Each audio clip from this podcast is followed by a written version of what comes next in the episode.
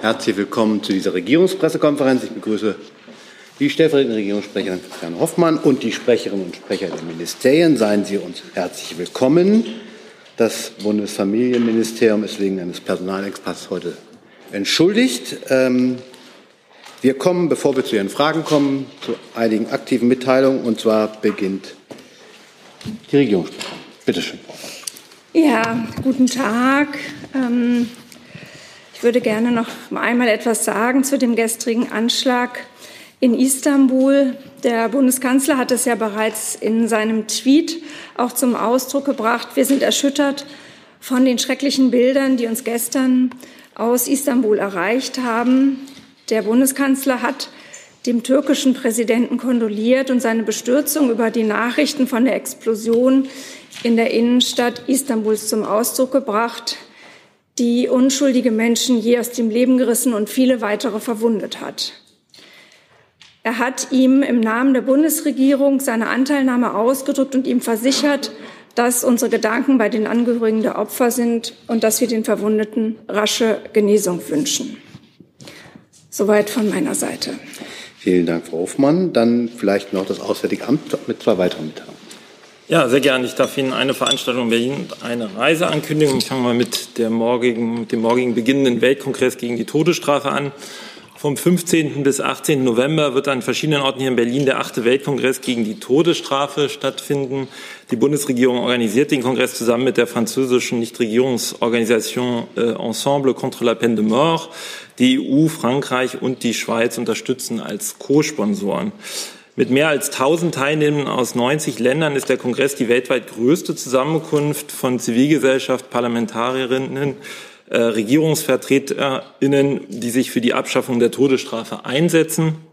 Der Kongress soll dem weltweiten Kampf zur Abschaffung der Todesstrafe neue Impulse versetzen und all diejenigen, die äh, all denjenigen ein Forum bieten, die dieses Ziel anstreben.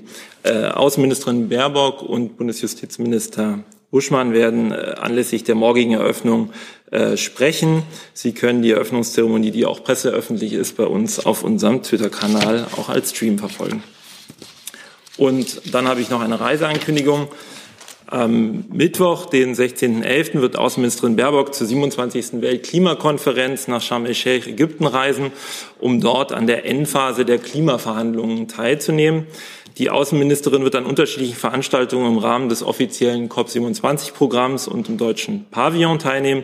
Unter anderem wird Außenministerin Baerbock am Mittwoch an einer Podiumsdiskussion zu Klima- und Menschenrechte im deutschen Pavillon teilnehmen und am Donnerstag an der Plenarsitzung zum sogenannten Solutions Day sowie zu einem Side-Event zur Climate Peace Initiative teilnehmen. Außenministerin Baerbock wird die Gelegenheit vor Ort natürlich auch für bilaterale Gespräche nutzen und darüber hinaus Vertreterinnen und Vertreter der Zivilgesellschaft sowie äh, Jugenddelegierte treffen. Vielen Dank. Dann haben wir noch eine Mitteilung des BMI. Guten Tag, ich darf Ihnen auch einen Termin ankündigen. Bundesinnenministerin Faeser empfängt ähm, ab Mittwoch bis zum Freitag ihre Amtskolleginnen und Amtskollegen der G7-Staaten. Themenschwerpunkte werden die Bekämpfung des gewaltbereiten Extremismus und Terrorismus sein, aber auch Begegnung gegenüber hybriden Bedrohungen und Desinformationskampagnen. ein weiterer Schwerpunkt wird die Bekämpfung von Menschenhandel und Kindesmissbrauch sein.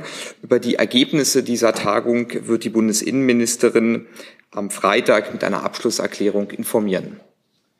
Vielen Dank. Dann kommen wir zu Ihren Fragen. Fangen wir vielleicht mit dem Thema Türkei an. Gibt es Fragen zu den Erklärungen des Bundeskanzlers? Das sehe ich nicht. Dann zum Weltkongress Todesstrafe. Hat dazu jemand? Ah, Herr Jess. Äh, da sind Sie. Sind Sie? Entschuldigung, da sind Sie, ja. Jetzt, ja. Ähm, wer und wie wurde eingeladen zu dem Weltkongress und wer und wie äh, hat zugesagt und nimmt teil? Es gibt ja auch Länder, mit denen Deutschland äh, politisch, kulturell, militärisch äh, verbunden ist, also zum Beispiel die USA oder Japan, Saudi-Arabien. Ähm, sind die eingeladen worden? Kommt da jemand und nimmt teil? Also zu den Teilnehmern kann ich Ihnen sagen, dass 14 Außen- und Justizministerinnen nach Berlin kommen, und zwar nicht nur aus Ländern, die die Todesstrafe schon längst abgeschafft haben, sondern auch aus solchen, die es gerade getan haben oder die, die noch äh, dabei sind. Ansonsten wurde natürlich sehr breit eingeladen. Ja, die Frage, ich habe ja einige Länder explizit genannt, also allen voran die USA, bleiben wir bei denen. Äh, oder auch Ägypten. Sind die USA vertreten, regierungsseitig oder äh, in anderer Weise, Ägypten und Japan? Können Sie das sagen? Also ich zu USA kann ich sagen, dass wir die USA auf Ebene der, äh, der Bundesregierung, der amerikanischen Bundesregierung sowie einzelner Bundesstaaten zum Kongress eingeladen haben, es aber leider keine Zusagen kam, äh, gab. Äh, zu den anderen von Ihnen gefragten Ländern müsste ich nachreichen, aber Sie sehen ja aus dem sozusagen Wesen und Sinn und Ziel dieses Kongresses, welche Stoßrichtung dieser Kongress hat, welche Länder da ähm, sozusagen zusammenkommen. Gibt es weitere Fragen zu dem Komplex? Herr Jung? Gibt es denn einen Teilnehmerstaat, der noch die Todesstrafe hat? Also ich kann dem natürlich jetzt nicht vorgreifen, aber ähm, es wird auf dem Kongress tatsächlich auch Ankündigungen geben, äh, sozusagen von Staaten, die planen, die Todesstrafe gesetzlich abzuschaffen zum Beispiel. Welche? Das, dem würde ich jetzt ungern vorgreifen, aber ich lade Sie ein, den Kongress dann morgen zu verfolgen. Das wäre meine Aufgabe, Herr Jung. So, äh, aber die sind mit der, kommen mit der nächsten Frage gleich wieder dran, weil wir nämlich jetzt zum Thema COP27 und der Reise der Bundesaußenministerin kommen. Sie hatten sich gemeldet. Ja, es geht äh, darum, dass es Berichterstattung gab, dass sich die deutsche Botschaft in Ägypten bei den Machthabern beschwert haben soll über die Beschattung durch örtliche Sicherheitsbehörden auf der COP. Können Sie das erst bestätigen? Zweitens, wie hat dann die ägyptische Seite reagiert? Also vielen Dank, Herr Hessen, für Ihre, äh, Herr Jung, sorry, ich hab, nehme Sie schon als Block wahr. Äh, Herr Jung, vielen Dank für Ihre Frage, die mir auch nochmal Gelegenheit gibt, das so ein bisschen einzuordnen. Ich kenne natürlich die Berichterstattung. Ähm, ich glaube, da muss man so ein bisschen Kontext geben. Die beziehen sich ja auf eine interne Information. Ähm, äh, der deutschen Delegation zu Vorsichtsmaßnahmen, die auch im Rahmen solcher ähm, Regierungskonferenzen und solcher großen internationalen Konferenzen üblich sind, zum Beispiel mit Bezug auf äh, vertrauliche Informationen etc. Ähm, insofern äh, ist, kann ich diese interne Kommunikation auch hier nicht weiter kommentieren. Ähm, aber die deutsche Delegation ist sozusagen sensibilisiert worden in, in, in der Hinsicht. Andererseits ähm, ist es natürlich auch so, dass wir die Berichte wahrgenommen und gesehen haben zu äh, vereinzelten Zwischenfällen, wo öffentliche äh, Veranstaltungen gestört worden sind ähm, auf dem COP-Gelände. Und äh, da hatten sich ja auch der Bundeskanzler und die Bundesaußenministerin schon sehr klar eingelassen, ähm, dass wir natürlich sozusagen den Erfolg dieser Klimaverhandlungen wollen und dass äh, für den Erfolg der Klimaverhandlungen auch konstitutiv ist, dass die Zivilgesellschaft da einen aktiven, eine aktive Möglichkeit zur Teilnahme und zur Einlassung bekommt. Wollen Sie denn die Beschattung durch ägyptische Seite äh, dementieren?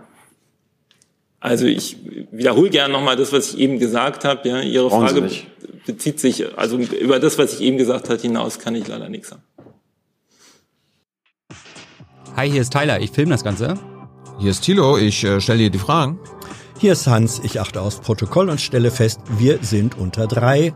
Heimliche Info nur für euch. Gar nicht so heimlich, kann man in den Infos lesen, wie man uns unterstützen kann. Nämlich per PayPal oder Überweisung. Weiter geht's. Herr Jessen nochmal dazu. Ja, auch zu COP27. Ähm, der Global Shield äh, geht ja auch auf Initiative äh, Deutschlands zurück. Ähm, er soll von den Folgen äh, der, des Klimawandels betroffenen Staaten finanzielle Mittel äh, zur Anpassung bieten. Das wird von Kritikern als Ablenkungsmanöver, ähm, als Ablasszettel bezeichnet, äh, mit dem verdeckt werden soll, dass die Ursachen für den Klimawandel wesentlich bei den Industrienationen liegen. Äh, wie nehmen Sie diese Kritik auf und reagieren Sie darauf? Also ich will den, vielleicht dem BMZ nicht vorgreifen zum, zum Global Shield, aber vielleicht kann ich noch mal einmal allgemein sagen, und das hat ja auch die Außenministerin schon deutlich gemacht, dass es uns bei diesen Klimaverhandlungen natürlich ein ganz wichtiges Anliegen ist, das Thema Schäden und Verluste in den Mittelpunkt der Klimaverhandlungen äh, auch zu stellen, auf die Agenda zu setzen. Das ist uns ja auch gelungen. Ähm, das ist aus unserer Sicht ein wichtiges Zeichen der Solidarität mit den Ländern, die heute schon stark von der Klimakrise betroffen sind. Und wir arbeiten da mit Hochdruck jetzt vor Ort in den Verhandlungen dran, dass wir da ähm, in ein Stück weiterkommen. Und zum Global Shield konkret müsste ich dem Kollegen. Vielleicht genau das BMZ. Ja, vielen Dank. Ja, ich kann das unterstreichen. Ähm, der Global Shield ist zu verstehen als erster Schritt wir als Deutschland und auch die Aktivitäten des BMZ ähm, wir verstehen uns als, als Brückenbauer dort vor Ort und ähm, die Einbindung der V20 ähm, gemeinsam mit den G7 jetzt bei dieser Lösung ähm, ist ein wichtiger Schritt, ähm, hier einen Baustein zu schaffen, der genau an diesem ähm, Aspekt Loss and Damage arbeitet. Äh, Deutschland hat massive Mittel in Höhe von 170 Millionen dafür jetzt ähm, angekündigt und bereitgestellt. Und wir sind in Gesprächen und hoffen, dass sich weitere Geber und andere internationale ähm, Organisationen dort entsprechend auch mit einbringen.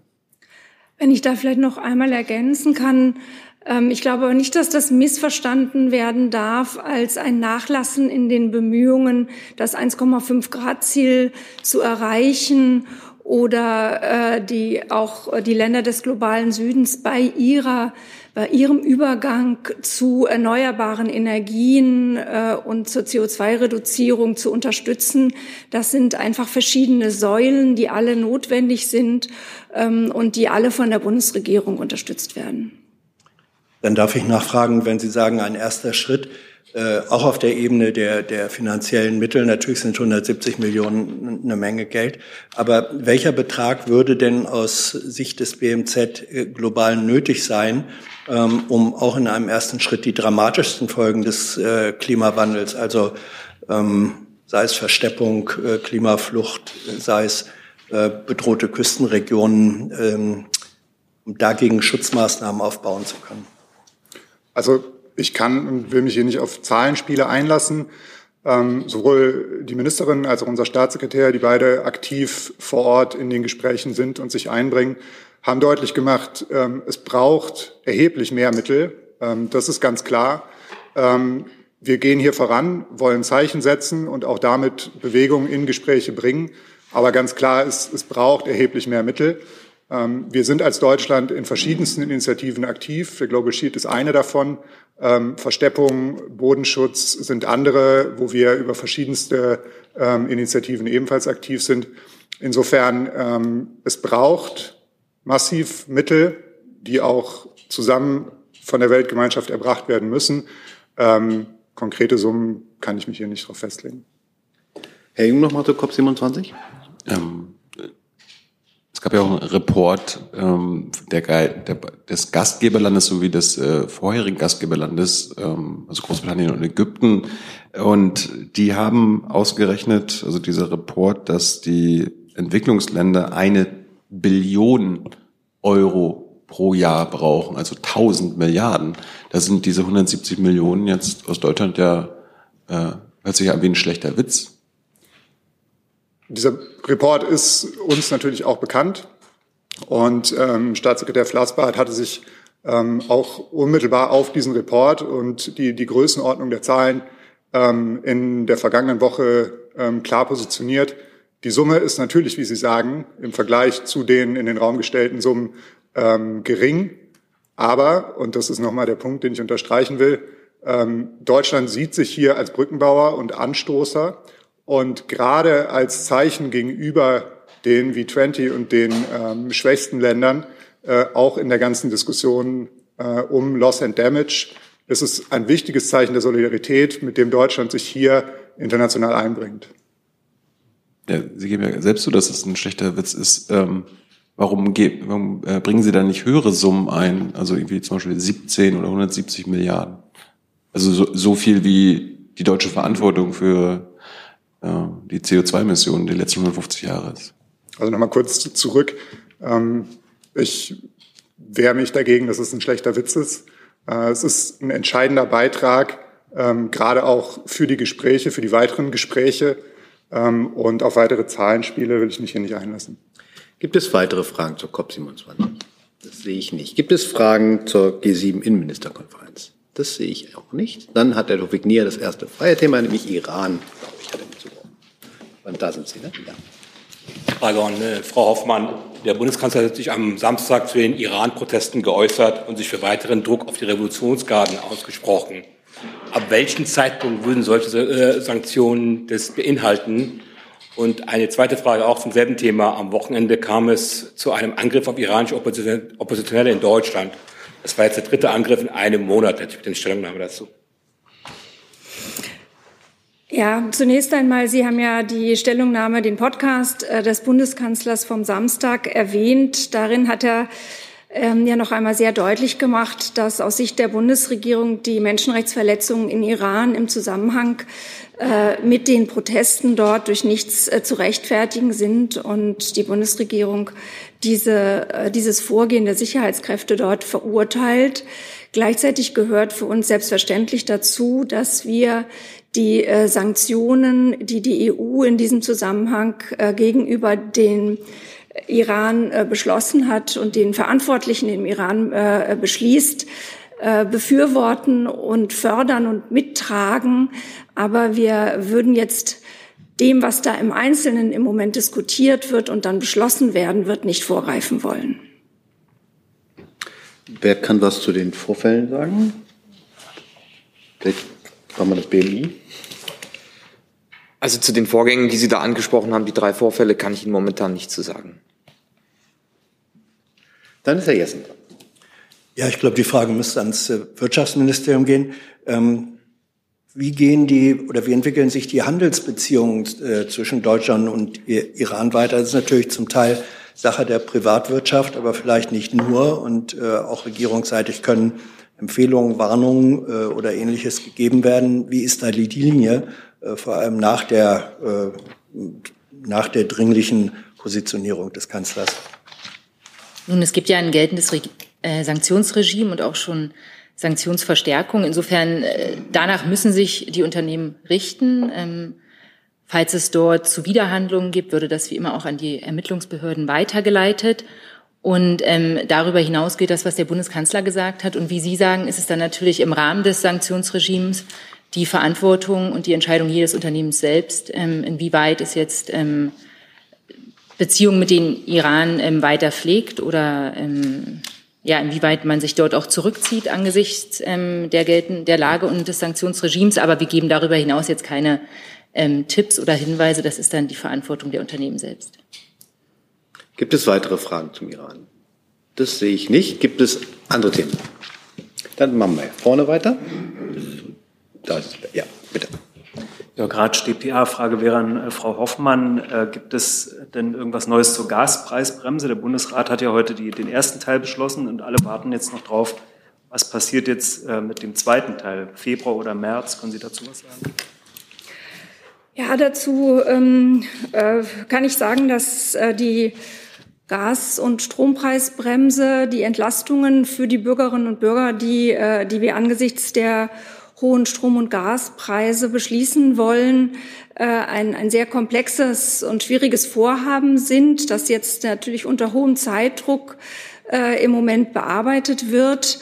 Ähm, und angesichts äh, der Komplexität und auch des Abstimmungsbedarfs, den wir da im Besonderen mit der EU auch sehen, wird es äh, voraussichtlich in dieser Woche da nicht mehr zu einer Kabinettsbefassung kommen können. Aber ähm, es soll auf jeden Fall so sein, dass äh, das Strom- und Gaspreisbremse spätestens bis zum 28. November abgeschlossen sind, sodass dann die Bundesratssitzung Anfang Dezember erreicht wird. Weitere Fragen zu dem Komplex? Das sehe ich nie. Herr Jung? Frau Einhorn, äh, bleibt der Minister dabei, dass er immer noch dafür ist, dass äh, subventioniertes Gas durch die Industrie auf dem freien Markt weiterverkauft werden kann? Der Kanzler ist ja explizit dagegen, sowie also, auch Mitglieder der Kommission. Ja, wie gesagt, ähm, die zu den Einzelheiten der Strom- und Gaspreisbremse und auch zu den Einzelheiten, die dann damit in Zusammenhang stehen, sind wir ja gerade noch im Gespräch und werden uns dann äußern, ähm, wenn die Entscheidungen gefallen sind. Aber der Minister hat sich ja zu diesem Thema öffentlich geäußert. Können Sie vielleicht mal äh, aus Sicht des BMWK erklären, warum Sie dafür sind, dass subventioniertes Gas von Unternehmen noch äh, weiterverkauft werden kann? Ja, wenn, dann sind wir nicht dafür, sondern wenn, dann ist das eine Möglichkeit, die besteht. Und ob es da Änderungen geben wird im, im Laufe der Prozesse, das wird sich dann zeigen. Herr Eckstein dazu? Nur noch mal eine kurze Nachfrage, Frau Hoffmann. Sie hatten jetzt so einen groben Zeitplan zum Thema Gaspreisbremse genannt. Ähm, das beinhaltet nach wie vor auch, das ist auch der Zeitplan für die, also für die, für die Strompreisbremse. Also werden die beiden Themen weiter zusammen bearbeitet oder Ja, die werden weiter zusammenbearbeitet und wir werden, wir gehen davon aus, dass die Gesetze wie geplant in Kraft treten können. Okay, also auch hier bis Ende November dann, das ist das Kabinett. Jetzt habe ich nicht den. Das auch, Entschuldigung, auch hier, also dass es dann genau wie bei der Gaspreisbremse auch dieses Gesetz dann bis Ende November durchs Kabinett soll. Ja. Danke. Weitere Fragen zu dem Komplex? Herr Lange vielleicht erst?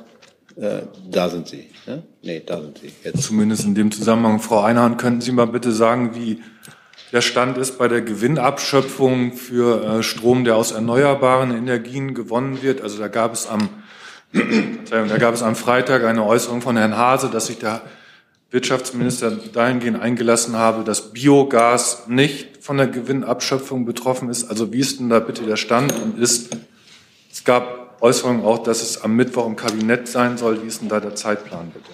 Genau, also was Sie ansprechen, ist ja ein Teil dann der Strompreisbremse ähm, was dort zur Finanzierung ähm, dienen soll. Und äh, ähm, wie die Regierungssprecherin eben schon gesagt hat, ist es jetzt wahrscheinlich diesen Mittwoch nicht im Kabinett, sondern wird dann bis Ende November im Kabinett sein. Freitag, wenn ich korrigieren darf, wir haben diese Woche die Kabinettssitzung. Ach, Entschuldigung, Ah, Freitag, Genau, ja.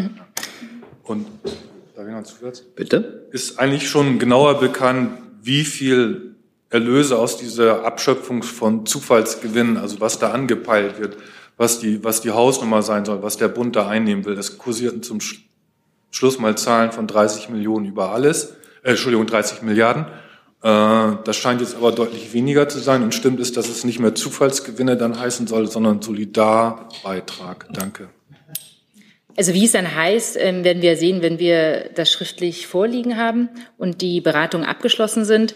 Und ähm, auch was den Umfang angeht, das sind ja genau die Details, die jetzt eben besprochen werden müssen. Da kommt es ja dann darauf an, ähm, auf welche Höhen, auf welche Prozentzahlen man sich dann bezieht. Und daraus ergibt sich dann eine Summe. Und die wird natürlich vorher auch durchgerechnet, um zu wissen, womit wir dann rechnen dürfen.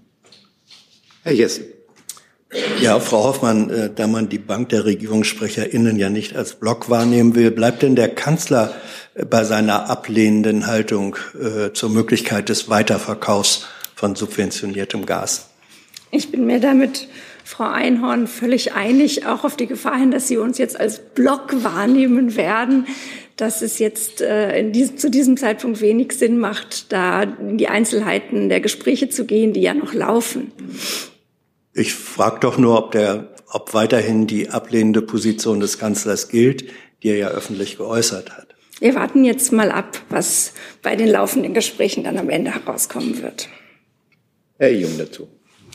Frau Einhorn, äh, bei der Strompreisbremse, warum sollen die Zufallsgewinne von Unternehmen erst ähm, rückwirkend ab dem 1. September abgeschöpft werden? Also was ist mit den Zufallsgewinnen ähm, des vorherigen, der vorherigen Zeit dieses Jahr? Herr Jung, ich kann da, auch wenn Sie jetzt weiter nach Details fragen, nichts weiter sagen, bis die Entscheidung getroffen wurde und dann alle Details uns vorliegen. Ja, aber das sind doch quasi schon seit Tagen öffentliche Details, die Das auch waren nicht von Vorschläge, Ihnen, das waren Vorschläge, ähm, Die wurden ja Vorschläge nicht- unter anderem, die bekannt geworden sind. Aber wie gesagt, das ähm, endgültige Reglement steht ja erst, wenn wir es dann ähm, im Kabinett verabschiedet haben. Aber das waren ja Ihre dann- Vorschläge. Das mag sein, aber auch mit unseren Vorschlägen müssen wir, ähm, so sieht die Weltnummer aus, hier in Deutschland auch in die Ressortabstimmung gehen und uns dann mit den anderen noch austauschen. Ich würde jetzt hier gerne auch noch einmal so um Verständnis dafür werben, dass das wirklich ein ungeheuer komplexes Gesetzgebungsverfahren ist, das hier in sehr kurzer Zeit verwirklicht werden muss. Und da gibt es Vorschläge, die die Expertenkommission gemacht hat. Da gibt es verschiedene Positionen. Und für fast alles, was da unterwegs ist an, an, an Vorschlägen und an Positionen, gibt es auch gute Argumente, die sorgfältig abgewogen werden müssen. Und es äh, ist, ich kann, ich sehe, dass Sie jetzt gerne schon Details wissen äh, würden, die wir aber selbst erst gerade erarbeiten. Und deshalb, glaube ich, macht es mehr Sinn, wenn Sie sich da ein bisschen gedulden. Sie, Sie haben noch eine Nachfrage, Herr Jung. Ja, aber der, der Vorschlag kommt ja vom BMWK und so ein guter Vorschlag, der wird ja gut abgewogen worden sein. Darum würde mich ja interessieren, wie man auf den 1. September kommt, wenn die Zufallsgewinne das ganze Jahr schon fließen. Herr Jung, Oder wollen Sie sich jetzt von Ihrem eigenen Vorschlag distanzieren, Frau Einer? Also Sie beobachten das ja hier schon eine ganze Weile und es ist ja immer so, dass es Vorschläge gibt und dass wir dann darüber ins Gespräch kommen und dann fällt die Entscheidung. Und am Ende ähm, kommentieren wir und erläutern dann die getroffene Entscheidung. Und die wird es erst geben, wenn die Beratungen abgeschlossen sind. Gibt es weitere Fragen zur Strom- und Gaspreisbremse? Das sehe ich nicht. Dann ist Herr Vollrath dran. Ja, ich hätte zwei unterschiedliche Fragenkomplexe zum BMVG, ans BMVG, ähm, wenn das möglich ist.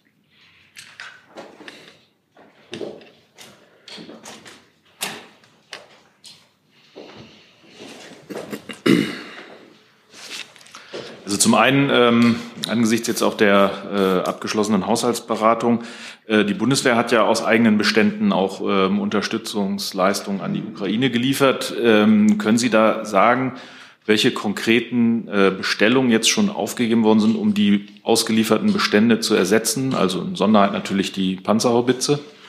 Und das Zweite ist ja ein großes neues Projekt, die ähm, Verstärkung der mittleren Kräfte. Ähm, wie viele beispielsweise äh, Boxer sind da bereits bestellt worden? Aus der Industrie äh, kommen ja so Mitteilungen, dass die sich etwas wundern, dass so wenig, um nicht zu sagen, noch nichts bestellt worden ist.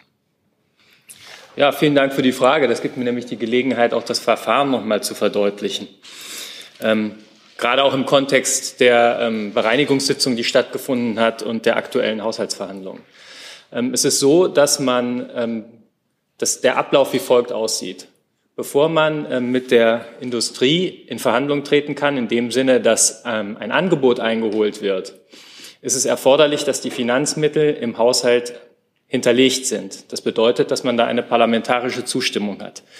Wenn das erfolgt ist, kann man von der Industrie ein Angebot einholen. Wenn dieses Angebot kommt nach einer Zeit und kann man Angebote vergleichen, je nach Verfahren kann man sich das genau ansehen. Wenn dieses Angebot ähm, so vorliegt, kann man gegebenenfalls ähm, entsprechend ähm, das in den Parlamentariern anzeigen. Und beim BMVG gibt es noch die Besonderheit, dass man dann im Verfahren noch die sogenannte 25 Millionen Euro Vorlage hat. Das ist eine Vorlage, die wird durch das Finanzministerium, dem Haushaltsausschuss des Deutschen Bundestages vorgelegt. Ähm, vorbereitet wird es allerdings durch das BMVG. Und in dem Augenblick, wenn diese 25 Millionen Vor äh, Euro Vorlage durch den Haushaltsausschuss in einer der nächsten Sitzungen gebilligt ist, dann hat, die, ähm, äh, hat das BMVG die Möglichkeit, ähm, einen Vertrag zu schließen. Und dann geht der Prozess weiter, dass dann die Industrie anfängt, gegebenenfalls eine Produktion zu planen, zu produzieren und danach wird geliefert. Ich sage das auch nochmal, weil häufig gesagt wird, dass es hier Verzögerungen im Beschaffungswesen der, der Bundeswehr gebe. Aber das, was ich hier benannt habe als zentrale Punkte der Haushaltsgesetzgebung, hat ja mit dem Beschaffungswesen der Bundeswehr im eigentlichen Sinne gar nichts zu tun, sondern es sind die Vorgaben des Gesetzes und der, Bundeshaushaltsordnung, an die wir uns natürlich halten. Mit Blick auf ähm, die von Ihnen gefragten äh, äh, Fragen, die Sie stellen, ähm, selbstverständlich ist es für uns erforderlich, so schnell wie möglich ähm, die ähm, die Rüstungsgüter, die wir an die Ukraine abgegeben haben, zurückzuführen in die Bundeswehr, denn das ist für uns, wie wir auch schon häufiger gesagt haben, eine erhebliche Belastung, die wir aber tragen, weil in dem Augenblick die ähm, Lieferungen an die Ukraine wichtiger und dringlicher sind. Und ähm, in dem Augenblick, wo wir hier in dem eben genannten Verfahren einen Schritt durchlaufen, ähm, werden wir es Ihnen mitteilen. Ähm, zum jetzigen Zeitpunkt ähm, gelten die Verfahren. Wir haben gerade das Haushaltsverfahren durchlaufen für den Haushalt 2023 und auch das Sondervermögen für den Haushalt 2023. Wir arbeiten da auch im Beschaffungswesen auf Hochtouren. Dort wird richtig gearbeitet, das kann ich Ihnen versichern. Und ähm, sobald wir hier konkrete Dinge haben, wie wir ähm, ähm, welche, welche Beschlüsse wir auch tatsächlich gefasst haben, ähm, werden wir es Ihnen mitteilen. Ich bitte Sie um Verständnis, dass wir natürlich zu laufenden Verhandlungen ähm, ähm, mit Industriebetrieben, bevor ein Beschluss gefasst worden ist, hier nicht weiter Stellung nehmen können. Zusatz? Kurze Nachfrage, aber das Sondervermögen und äh, den Verteidigungshalt gab es ja auch schon für 2022 und da war ja der ähm, Angriff auf die Ukraine auch schon geschehen. Das heißt, ähm, die Möglichkeiten werden ja jetzt aus dem noch aktuellen Haushalt ja auch schon gegeben, die Mittel zur Verfügung zu stellen. Also grundsätzlich gilt erstmal, ähm, die ähm, Projekte, über die wir sprechen, insbesondere die Großprojekte, müssen im, im Haushalt hinterlegt sein. Und ähm, das Sondervermögen, wie Sie richtig sagen, das gibt es äh, in den Grundsätzen ähm, seit, also die gesetzlichen Grundlagen mit der Grundgesetzänderung und dem Gesetz fürs Sondervermögen gibt es seit Anfang Juli. Aber die Schritte, ähm, die ich eben angesprochen habe, sind natürlich trotzdem zu gehen. Und trotzdem gilt weiterhin, äh, ein Vorhaben muss ähm, im Haushalt hinterlegt sein, parlamentarisch gebilligt und das heißt, was Sie jetzt ansprechen, gilt nur für, vor, für, gilt dann für die Vorhaben, die bereits vorher eine Billigung gehabt haben. Also es gibt natürlich Vorhaben im Haushalt 2020, die bereits eine Billigung haben, also entweder durch eine sogenannte Ausgabenermächtigung oder durch eine Verpflichtungsermächtigung. Die kann man im Einzelfall dann umschichten. Das ist auch geschehen, beispielsweise bei dem Fall der bewaffneten Drohnen. Aber da wir ja hier über den gebilligten Haushalt 2020 reden, der seine eigene Systematik hat, ist ja auch klar, ähm, dass das eine gewisse Grenze hat. Ähm, die, ähm, die Entscheidungen sind jetzt zentral für die Dinge, die beschafft werden äh, müssen. Und diese Entscheidungen sind ja in großem Umfang getroffen worden. Ich kann das im Einzelnen Ihnen gerne auch noch mal sagen, was da entschieden worden ist. Und diese Entscheidungen gehen dann mit Hochtouren in das Verfahren, was ich eben beschrieben habe. Mir ist es nur wesentlich, weil da eben auch eine Fehlperzeption zum Teil meiner Ansicht nach ähm, besteht, äh, nochmal zu betonen. Im, ähm, insbesondere im Beschaffungsamt, im Bayern BW arbeiten Beamte auf Hochtouren und geben alles dafür, dass die Zeitenwende ankommt. Aber ähm, die Verfahren, die ich eben beschrieben habe, die gilt es einzuhalten. Und ich äh, mag deswegen auch nochmal da die, in die Bresche gehen und für die Leute mein Wort ein, ähm, mich stark machen dafür, um einfach nochmal zu betonen, es ist ähm, mit Sicherheit nicht fair, wenn man ähm, die Beschaffungsleute im Beschaffungsamt im Bein BW in Koblenz für ähm, Dinge verantwortlich macht, die sie gar nicht zu verantworten haben. Herr Kollege.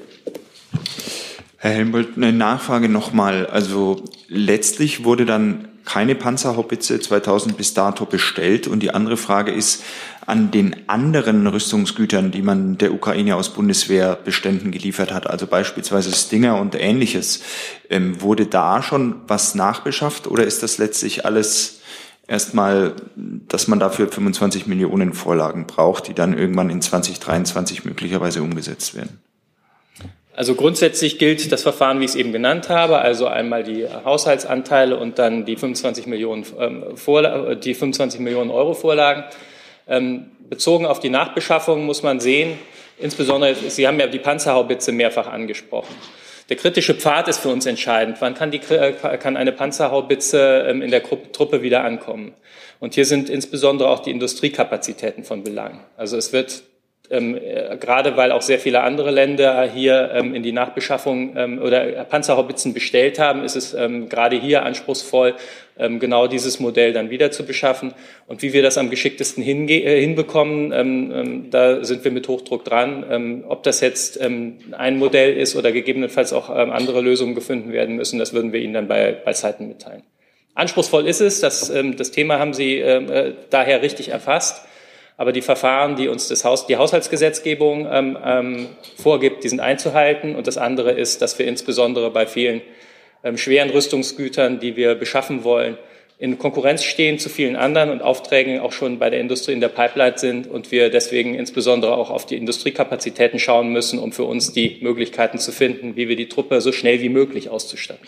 Aber nochmal die Nachfrage, sind Rüstungsgüter, die die Bundeswehr an die Ukraine geliefert hat, wieder aufgefüllt worden bis dato? Oder ist das sozusagen jetzt da, alles ich, da habe ich jetzt keine Auflistung. Die, Sie wissen ja von der BPA-Liste, dass die Rüstungsgüter sehr, sehr umfangreich sind. Und das geht von kleinen äh, Vorhaben, von Munitionsbeständen bis zu sehr großen Vorhaben. Das heißt, und die Liste ist sehr lang. Also mir liegt jetzt keine, ähm, ich kann, müsste ich gegebenenfalls, wenn ich dazu was habe, das nachliefern, aber mir liegt jetzt keine keine Liste vor, welche von diesen Posten in welchem, ähm, in welchem Schritt des Verfahrens ist.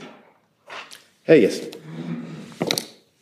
Hat es eigentlich seit der Zeitenwende Rede des Kanzlers auch eine Art Zeitenwende im Beschaffungswesen äh, gegeben? Es gibt ja seit vielen Jahren immer wieder Berichte über äh, Gelder, die versickert sind, Bestellungen, die sich endlos hingezogen äh, haben.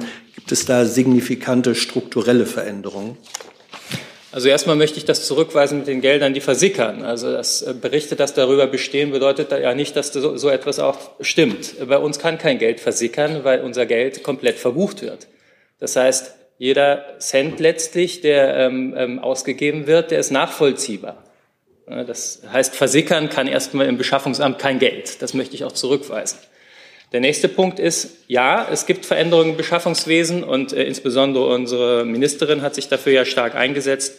Und da möchte ich an allererster Stelle nennen das Beschaffungsbeschleunigungsgesetz.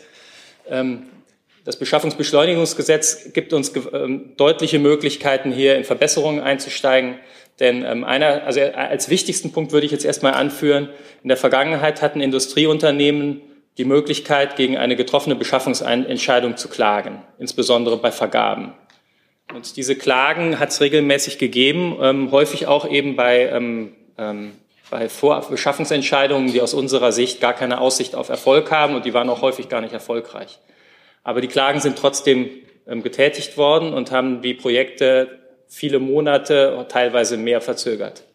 Das Beschaffungsbeschleunigungsgesetz ähm, äh, sieht auch eben vor, dass diese Klagen innerhalb von einer bestimmten Frist von Wochen eben ähm, entsprechend abgearbeitet werden müssen. Und das hat zu einer gewaltigen Erleichterung, insbesondere bei den Planern der Bundeswehr, geführt.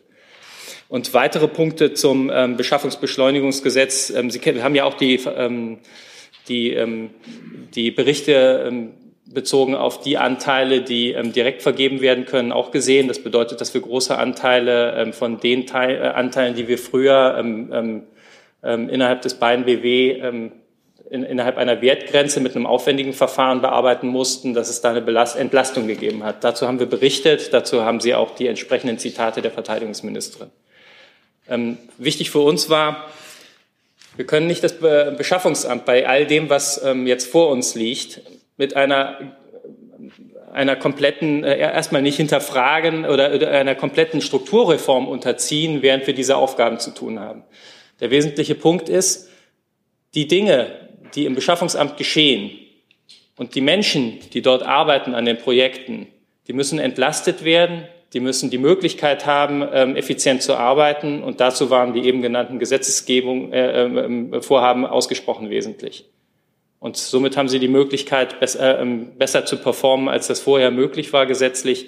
Und das ist der zentrale Schritt. Also es geht nicht darum, das Beschaffungsamt ähm, an den Pranger zu stellen. Deswegen habe ich mich eben auch so deutlich geäußert. Es geht darum, ähm, ähm, das Beschaffungsamt in die, in die Lage zu versetzen, die gewaltigen Herausforderungen, die vor uns sind, auch tatsächlich umzusetzen. Mhm. Ähm, danke für die Ausführung. Der Begriff versickern ähm, wird ja nicht automatisch durch Verbuchung äh, aufgehoben.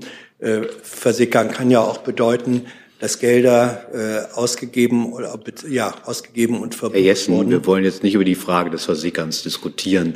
Vielleicht stellen Sie eine Frage. Ähm, auch das kann äh, mit mangelnder Effizienz äh, sozusagen beschrieben werden. Äh, konkreter, äh, konkrete Frage. Ähm, kann die Beschleunigung verhindern, dass es wegen gelegentlich großer Nähe auch zwischen Auftraggebern und Auftragnehmern äh, dann zu dem kommt, was landläufig als Korruption bezeichnet wird. Ich unterstelle das ausdrücklich nicht, sondern frage, ob, ob dieses Risiko durch Beschleunigung wächst oder ausgeschlossen werden kann. Na, die Verfahren sind ja gleichzeitig also, äh, vorhanden. Wir sind gleichzeitig, äh, wir sind weiterhin an Recht und Gesetz gebunden und ähm, ich würde auch generell diesen Punkt gar nicht so bestätigen wollen, dass das die, der, der zentrale Punkt der einer Nähe ist. Und auch die Beschaffungsbeschleunigung wird nicht dazu führen, dass es da ähm, größere, ähm, größere Schwierigkeiten geben wird. Die Beschaffungsbeschleunigungsgesetz ähm, beschleunigt die Vorgänge, von denen wir eben gesprochen haben, ähm, hebt sie aber ja nicht auf. Herr Jung nochmal dazu. Ja, aber wenn, wenn jetzt keine Zeit für strukturelle Reformen bei der Beschaffung ist, wann denn dann? Ich habe ja eben schon darüber gesprochen, dass wir Reformen bei der Beschaffung gemacht haben, und zwar an einer ganz entscheidenden Stelle, nämlich diejenigen, die an der Beschaffung arbeiten, in die Lage zu versetzen, ihren Job zu erledigen. Das ist der zentrale Punkt, dass man parallel darüber Maßnahmen ergreift, wie man auch ähm, im, im, im, laufenden Betrieb ähm, die Arbeiten verbessert, das ist vollkommen klar. Aber eine generelle ähm, Reform des Beschaffungswesens ähm, so wie das jetzt angesprochen wird, ist eben nicht, ähm, in, äh, damit werden wir im Moment nicht in der Lage sein, die aktuellen Aufgaben zu erfüllen. Ja, aber wann denn dann? Wann, sollen, wann, wann soll diese grundsätzliche Reform kommen? Weil die ist ja nötig. Die haben ja äh, vorherige VerteidigungsministerInnen auch immer wieder eingefordert. Also irgendwann muss das ja passieren. Wann denn? Wir, die, die, diesen Bedarf, den Sie da ansprechen, der ist von Ihnen in die Welt gesetzt. Den bestätige ich hiermit erstmal so nicht, dass eine grundlegende Reform in dem Maße, wie Sie das sagen, notwendig ist. Und die Tatsache, dass, deswegen habe ich das eben auch so deutlich gesagt, die Tatsache, dass das Beschaffungswesen permanent für Dinge äh, verantwortlich gemacht wird, was gegebenenfalls an ganz anderer Stelle liegt, das gilt es eben ebenfalls zu be beleuchten. Und aus meiner Sicht ist das zentral. Bei den ganzen Berichterstattungen, die ich in der letzten Se äh, in der Zeit gesehen habe, stelle ich fest, ich kenne mich auch ein bisschen aus, weil ich auch aus der Planung komme, stelle ich fest, dass regelmäßig das Beschaffungsamt für Verzögerungen verantwortlich gemacht wird, die es gar nicht zu tragen hat. Gibt es weitere Fragen zu diesem Komplex? Das sehe ich nicht. Dann ist der Kollege dran. Torben Lehning, Mitteldeutscher Rundfunk. Einmal eine Frage an Frau Hoffmann und ans BMWK bezüglich eines Treffens, das heute stattfindet im Kanzleramt, äh, Taskforce Intel. Zumindest hat das der Sachsen-Anhalter Ministerpräsident angekündigt am Samstag. Er und der Wirtschaftsminister Sachsen-Anhalts wollen sich heute im Kanzleramt mit Vertretern der Bundesregierung treffen. Die Frage ist nur mit wem und was kann die Bundesregierung eigentlich dafür tun? Und worum soll es da gehen bei diesem Taskforce Intel-Treffen? Tut mir leid, dazu kann ich Ihnen im Moment nicht sagen. Ich schaue mal, was wir da nachreichen können. Dann das BMWK und weiter. Ich kann Ihnen sagen, dass Herr Habeck aktuell im Flugzeug sitzt von Singapur nach Deutschland. Also im Bundeskanzleramt ist er zumindest schon mal nicht. Gibt es weitere Fragen zu diesem Komplex? Das sehe ich nicht. Dann ist, machen wir hier vorne weiter. Herr Fündner. Ja. Eine Frage an Frau Hoffmann. Ähm, in den Bundesländern, zumindest Schleswig-Holstein, gibt es die, äh, den Plan, dass man in Bussen und Bahnen zum Ende des Jahres die Maskenpflichten auslaufen lässt. Ähm, jetzt ist ja der Bund ja für Fernverkehr zuständig. Wie weit gibt es Erwägungen in der Bundesregierung, dass man äh, einen ähnlichen Schritt geht ähm, oder nicht? Ich glaube, das ist eine Frage an den Kollegen vom Verkehrsministerium eher als an mich. Grundsätzlich kann ich sagen, dass äh, der Bundeskanzler ein Freund der Vorsicht ist. Aber ähm, das ist, glaube ich, ein bisschen zu allgemein, um Ihre Frage zu beantworten. Dann tauschen wir vielleicht mal und lassen das Verkehrsministerium zu den Plänen antworten. Die Jost.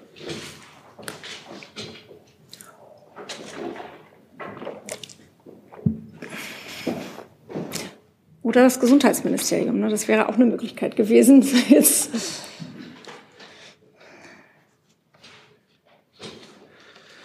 So, vielleicht fängt Verkehr mal an und dann warten wir danach auf Gesundheit.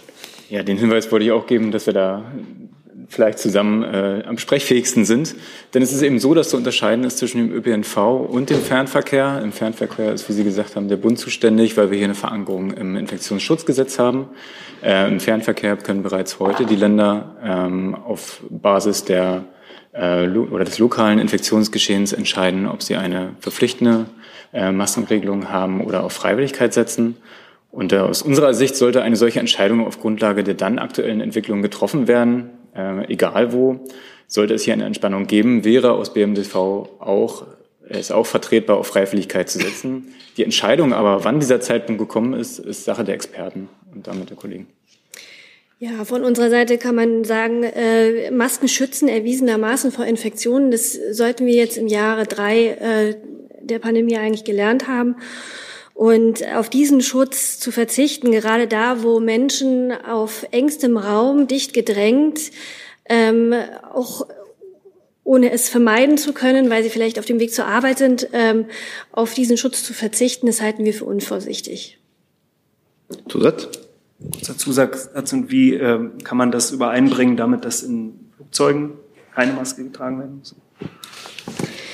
Ja, diese Diskussion haben wir nun äh, hinlänglich eigentlich schon geführt. Ich kann es gerne noch mal wiederholen. Was wir damals dazu äh, auch gesagt haben, ist, war aufgrund von internationalen ähm, Gegebenheiten so entschieden worden, wie eben das dann auch rausgegangen ist. De facto ist es aber so, Masken schützen und das sollten wir uns einfach alle, gerade jetzt mit den beginnenden Wintern, nochmal wirklich vor Augen führen. Herr Eckstein dazu. Nur einmal eine Verständnisfrage, Herr Alexandrin, weil Sie gesagt haben, das müsste dann auch von den Expertinnen und Experten festgestellt werden. Wer wäre denn konkret zuständig, um eine Maskenpflicht jetzt im Fernverkehr beispielsweise aufzuheben? Ich glaube, die Kollegin wäre hier sprechfähiger, aber soweit ich es weiß, Frage, äh, müssen wir sehr genau, also ich sage es gerne nochmal, ne, wir müssen sehr genau beobachten, wie sich die Lage weiterentwickelt und dann sind die Länder in der Verantwortung, ähm, diese Verpflichtung zurückzunehmen. Das hat der Minister auch gerade aktuell ähm, gegenüber verschiedenen Medien beim Termin nochmal äh, deutlich gemacht. Und vielleicht kann ich ja noch mal ergänzen, Schleswig-Holstein hat angekündigt, das zum Ende des Jahres zu überdenken.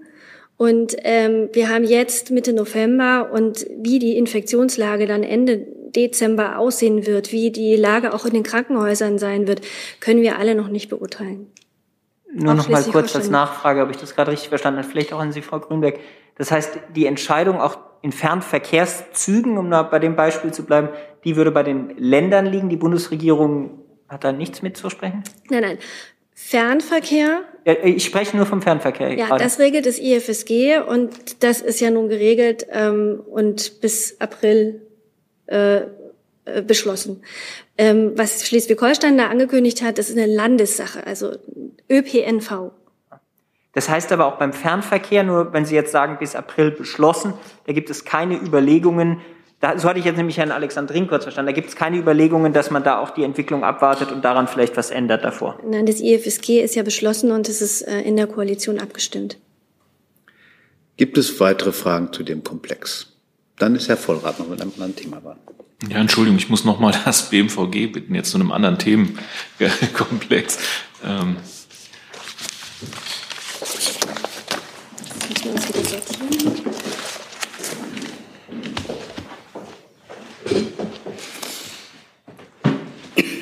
Vergangenes Jahr hat ja äh, genauer am, am 6. Oktober 21 ähm, diese Bilanzdebatte äh, ähm, zum Thema 20 Jahre Afghanistan gestartet. Ähm, in dieser großen Konferenz da im Hotel ähm, in Berlin. Da würde mich interessieren, was äh, seit dieser Zeit, äh, ist jetzt über ein Jahr her, noch an weiteren Veranstaltungen oder äh, ähm, ja, Debatten beziehungsweise möglicherweise auch schon Ergebnissen ähm, herausgekommen ist, Studien. Könnten Sie das möglicherweise, wenn es nicht konkret vorliegt, nachliefern?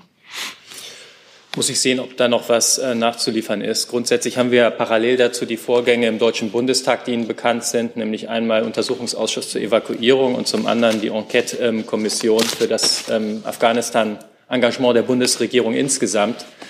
Ähm, wie sich das Ganze zusammensetzt, äh, muss ich mal sehen, wie wir da uns am besten zu äußern oder wie wir Ihnen am besten Informationen zur Verfügung stellen können. Weitere Fragen zu dem Komplex? Das sehe ich nicht. Dann ist Herr Tofik Nia dran mit einem neuen Thema. Da sind Sie. Frage ans Bundesinnenministerium bzw. Sportministerium. Am Wochenende gab es Medienberichte, wonach die, Bundesinnenministerium, äh, die Bundesinnenministerin ihre Reise zur WM absagen wird. Können solche, solche Berichte bestätigen? Also wir kündigen Reisen der Bundesinnenministerin an, wenn sie anstehen und ähm, dann ist es irgendwann soweit oder eben nicht. Weitere Fragen zur Reisetätigkeit der Bundesinnenministerin? Sehe ich nicht. Hey Leute, politischer Journalismus muss nicht kommerziell oder öffentlich-rechtlich sein. Podcasts müssen nicht durch grässliche Werbung finanziert sein. Jung Naiv ist der beste Beweis dafür. Damit das so bleibt, unterstützt uns einfach finanziell. Danke vorab und jetzt geht's weiter. Dann ist Herr Jessen mit einem neuen Thema. Die Frage ging ans Bundesjustizministerium.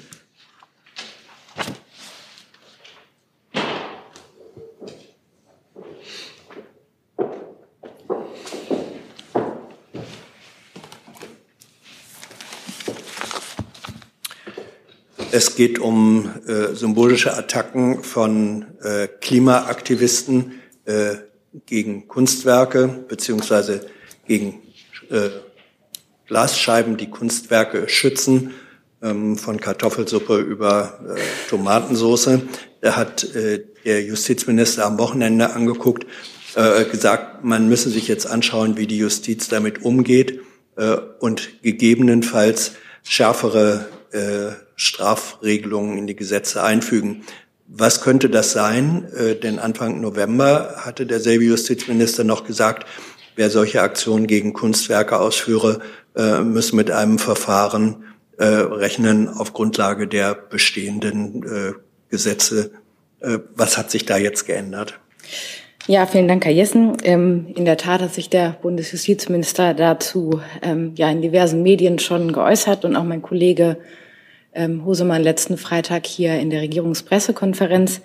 Ähm, dem ist erstmal nicht viel hinzuzufügen.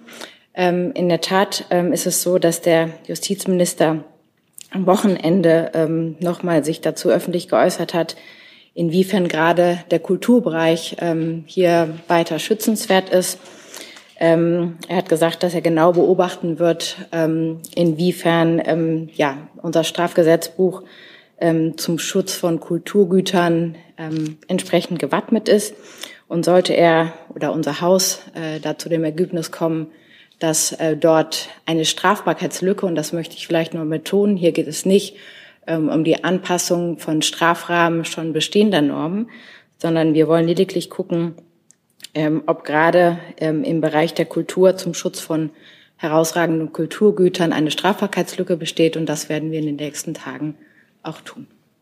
Dann helfen wir bitte doch, das zu verstehen, denn ähm, Anfang November hatte der Minister gerade auf die Vorfälle, wie es sie gibt, äh, gesagt, äh, wer solche Aktionen begehe, müsse sich gegebenenfalls wegen Sachbeschädigung äh, ver äh, verantworten. Äh, wo läge denn jetzt die Strafbarkeitslücke?